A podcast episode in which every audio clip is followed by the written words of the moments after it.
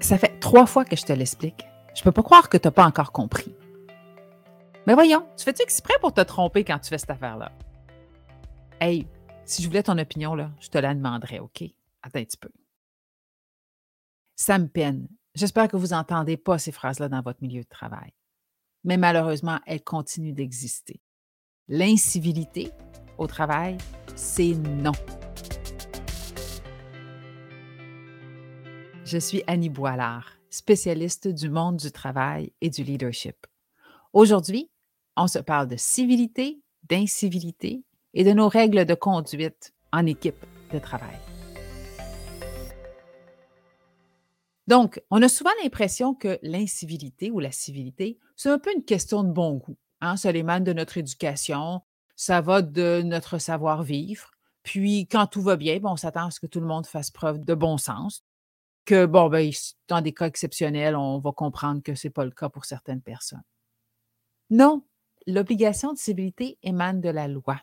Il incombe à toutes les parties, à savoir à l'entreprise, aux gestionnaires et aux employés. Et ce n'est pas une question de quand ça me tente, je le fais. C'est attendu de nous en tout temps. Donc, l'incivilité, c'est tolérance zéro. La civilité, c'est un incontournable dans nos équipes de travail. Je vous ai donné quelques phrases tantôt qui, j'espère, vous ont fait monter les cheveux sur la tête. Quand on regarde qu'est-ce que c'est que de l'incivilité, donc ce sont des phrases qui ont pour but de discriminer, d'infantiliser quelqu'un. Puis tout ce qui rentre dans ces catégories-là, quand c'est fait dans le but de nuire à quelqu'un, puis parfois même quand ce n'est pas le cas, mais que ça a cette conséquence-là, va rentrer dans l'incivilité. Si on mettait ça au microscope, on verrait quatre types de comportements incivilisés. Parfois, ils sont verbaux, parfois comportementaux, parfois physiques, puis parfois c'est dans l'attitude. Souvent, ils sont plus passifs que actifs. C'est souvent subtil, l'incivilité. C'est des jokes, des commentaires. Parfois, la personne, ne l'entend pas. Une fois qu'elle a quitté. Alors, il y a quelque chose de mesquin autour de l'incivilité. Des exemples concrets, quand on disait verbal, donc le fait de jurer ou de parler sur un ton qui est inapproprié à quelqu'un. Verbal, le fait d'interrompre quelqu'un qui est en train de parler comportemental, refuser de saluer quelqu'un le matin, ignorer quelqu'un, par exemple, ne pas l'inviter à une réunion alors qu'on sait sciemment que cette personne devrait y être. Physique, ça peut être d'être bruyant avec ces choses, donc euh, déposer bruyamment ses dossiers sur son bureau, ses crayons, faire preuve d'impatience, mais que ce soit très perceptible. Dans les anciens films, là, on voyait des patrons là, qui tapaient avec le poing sur le coin de leur bureau. Là. Bon, ça, là, clairement de l'incivilité. Abîmer les choses de quelqu'un. Ah, je vous donne un exemple concret. J'avais un client qui me racontait, les gens arrivaient le matin, déposaient leur lunch dans le réfrigérateur de l'entreprise. Puis là, il y avait des employés, entre guillemets, euh, de façon sarcastique, des champions. Dans l'avant-midi, se promenaient, puis ils allaient perforer avec un crayon les yogourts de certains employés. Alors, vous voyez, ça, c'est un exemple de abîmer le matériel de quelqu'un bousculer aussi quelqu'un dans ses idées ou physiquement. Au niveau de l'attitude, donc déshabiller quelqu'un du regard, accrocher volontairement quelqu'un, partir quand la personne est en train de nous parler. Parfois, c'est d'utiliser des phrases qui tuent, tu sais, des petits trucs du type Bon, ben là, tu n'as plus rien à dire hein, là-dessus.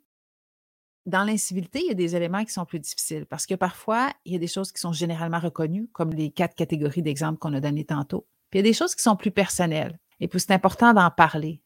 Exemple, quelqu'un qui consulte son téléphone quand nous sommes en réunion. Est-ce de l'incivilité? Pour certaines personnes, oui, pour d'autres, non. Si je suis en train de parler à quelqu'un et que la personne regarde son téléphone, est-ce que c'est clairement de l'incivilité? Il y a une notion personnelle qui s'imbrique là-dedans. Généralement, on va se donner des normes en équipe quand c'est des éléments comme ça qui sont plus personnels.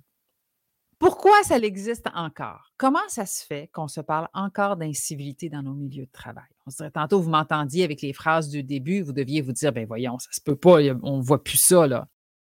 Il y a deux grandes raisons pour lesquelles ça perdure dans nos milieux de travail et ce sont des mythes à déboulonner. Il faut arrêter ça. Ce sont des fausses raisons d'accepter de l'incivilité. La première, c'est créer une espèce de personnage autour de certaines personnes, puis accepter ces comportements incivilisés. Exemple, Paul dans mon organisation. Paul, ça fait 20 ans qu'il travaille avec nous autres, puis on le connaît. Avant son deuxième café du matin, Paul, il n'est pas parlable. Ça ne vaut même pas la peine de dire bonjour, il ne nous répond pas. Puis on sait, qu'est-ce que tu veux, il est de même. Non, non, non. Paul, le samedi puis le dimanche matin, il fera bien ce qu'il veut quand il est tout seul chez lui. Mais quand il est sur les lieux de travail, il n'y a pas d'histoire de premier puis de deuxième café. La civilité, ça s'applique en tout temps. Des fois, j'entends des affaires du type Ben là, Émilie est de même, là, tu sais, fais-toi-en pas, là. Elle devient stressée, puis là, elle dit n'importe quoi, là. Mais, ben, tu sais, demain, elle va retomber sur ses pieds, puis elle va, changer d'idée. Non! Émilie, elle va apprendre à gérer son stress. Elle va développer son intelligence émotionnelle. C'est pas à nous, ses collègues, de subir les contre-coups de ça. Donc, cette idée de créer un personnage pour accepter un comportement, c'est d'une autre époque. L'autre élément qui fait qu'on justifie parfois l'incivilité encore, c'est l'idée de se dire ben moi, ça ne me dérangerait pas, donc c'est pas si grave que ça. Exemple, l'utilisation des sobriquets, les surnoms. Hein, je travaille avec Paul depuis super longtemps, puis Paul, on l'a toujours appelé le grand. C'est de même, Paul, il me fait, je sais pas quoi, six pieds quatre, il est long, qu'est-ce que tu veux, on l'appelle le grand. Depuis une vingtaine d'années, on fait ça, puis là, aujourd'hui, Paul, il vient me voir, puis il me dit euh, Hey, Annie, tu sais quoi? Moi, là, j'ai un prénom. Quand tu m'appelles, j'aimerais ça que tu m'interpelles par mon prénom. C'est Paul. C'est pas le grand. Moi, je me dis, ben voyons, moi, tout le monde m'a toujours appelé la comique. Ça ne me dérange pas, moi, que les gens m'appellent la comique. Je réponds à Paul. Hey, Paul, je ne sais pas ce qui t'arrive, là. Je ne sais pas si tu t'es cogné la tête hier soir, mais je pense que tu es un peu trop sensible, là. C'est pas vrai qu'on va changer ça le même matin, là. Je pense que tu exagères, c'est pas si important que ça, même si on t'appelle le grand. De toute façon, ça fait 20 ans. On va continuer de t'appeler comme ça. Je pense que tu en fais un peu trop. Voyez le principe de comme moi, ça ne me dérange pas, c'est pas pertinent que ça dérange l'autre. Non! Si Paul me le dit que ça le dérange, bien, ça devient la réalité et moi, je vais m'adapter aux besoins de Paul. Paul a le droit d'être interpellé par son prénom. Il a le droit qu'on cesse des comportements incivilisés, des blagues désobligeantes à son égard. Absolument. Et c'est nous, collègues de travail, qui allons nous adapter dans cette réalité-là. On se parle de l'incivilité, beaucoup d'incidences dans les équipes de travail. Un des pourcentages les plus impressionnants, je crois que c'est ce qui concerne la perte de temps.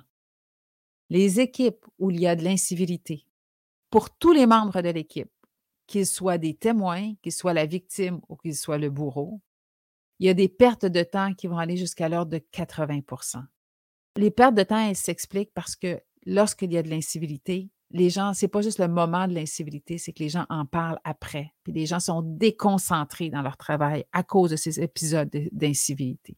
Donc, ça crée de la perte de temps. On arrive vers notre conclusion. Je veux vous laisser avec les résultats d'une étude qui portait indirectement sur l'incivilité.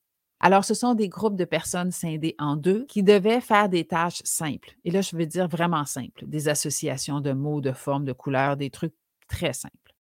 Aux deux équipes, on a demandé de lire des listes de 15 mots. Une équipe avait des mots reliés à l'incivilité, tels que interrompre, l'impolitesse, déranger quelqu'un. L'autre équipe avait des mots polis, courtois ou simplement des noms communs standards.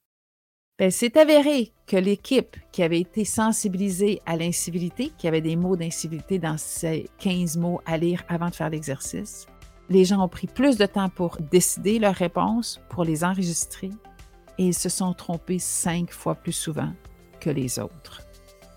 Donc, l'incivilité dans nos équipes de travail, c'est important, il faut y voir. Et je trouve que la façon la plus facile d'aborder le sujet, c'est tolérance zéro.